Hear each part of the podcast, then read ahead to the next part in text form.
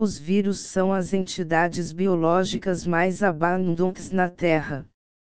Altamente mutáveis e enigmáticos, eles podem infectar as pessoas de diferentes formas, como pela picada do mosquito Aedes aegypti transmitindo o Zika vírus, relações sexuais que propagam o HIV e como, vemos atualmente, por meio de gotículas de saliva, espirros e superfícies contaminadas como o coronavírus, Covid-19. Apesar da presença dos mais diversos vírus serem uma realidade e o avanço da biologia molecular permitir o mapeamento do genoma viral proporcionando velocidade para atuar no tratamento e desenvolvimento de fármacos e vacinas, ainda não sabemos ao certo a origem desses patógenos e sua capacidade de infectar humanos.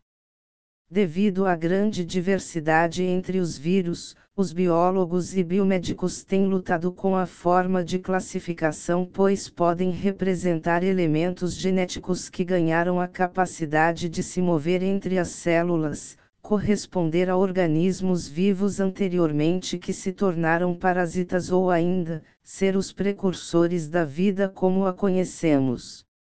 O básico sobre os vírus.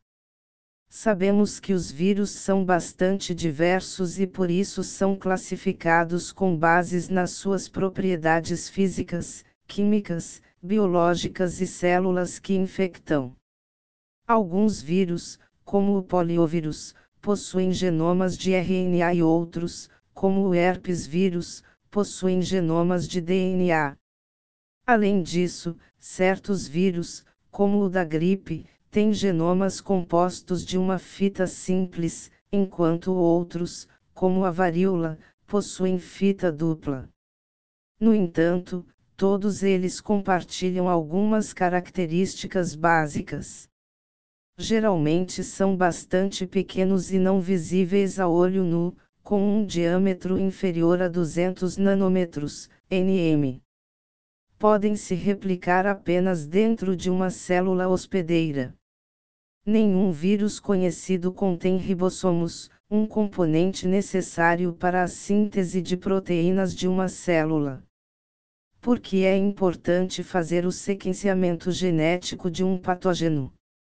Desde as publicações do sequenciamento do primeiro genoma de vírus, vírus do mosaico da couve-flor 1, e dos primeiros genomas bacterianos, Rimáfalas influenza e Mycoplasma genitalium 4, fomentadas pela redução de custo graças a tecnologias como sequenciamento de nova geração, NGS, a genômica mudou a compreensão da biologia e proporcionou ferramentas para atuar em prol da saúde nos mais diversos âmbitos da medicina.